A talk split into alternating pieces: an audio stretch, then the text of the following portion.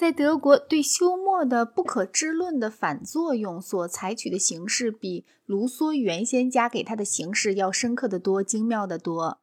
康德、费希特和黑格尔发展了一种新哲学，想要他在18世纪末年的破坏性学说当中保卫知识和美德。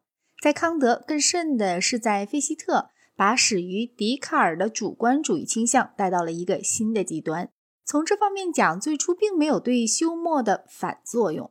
关于主观主义，反作用是从黑格尔开始的，因为黑格尔通过他的逻辑，努力要确立一个脱开个人进入世界的新方法。德国的唯心论全部和浪漫主义运动有亲缘关系，这种关系在费希特很明显，在谢林更加明显，在黑格尔最不明显。德国唯心论的奠基者是康德。虽然关于政治问题也写了若干有趣的论文，他本人在政治上是不重要的。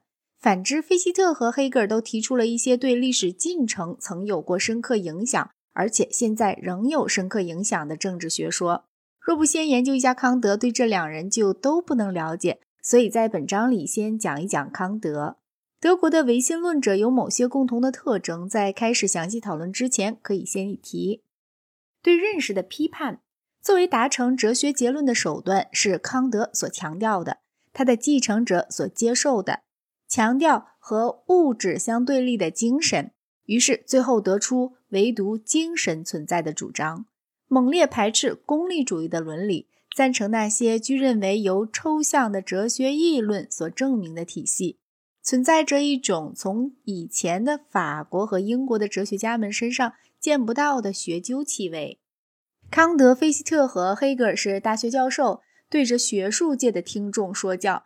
他们都不是对业余爱好者讲演的有闲先生。虽然他们起的作用一部分是革命的，他们自己却不是故意要带颠覆性。费希特和黑格尔非常明确地尽心维护国家。所有这些人的生活是典范的学院生活。他们关于道德问题的见解是严格正统的见解。他们在神学上做了革新。然而是为了宗教而革新。有了这几句话，我们再回过来研究康德。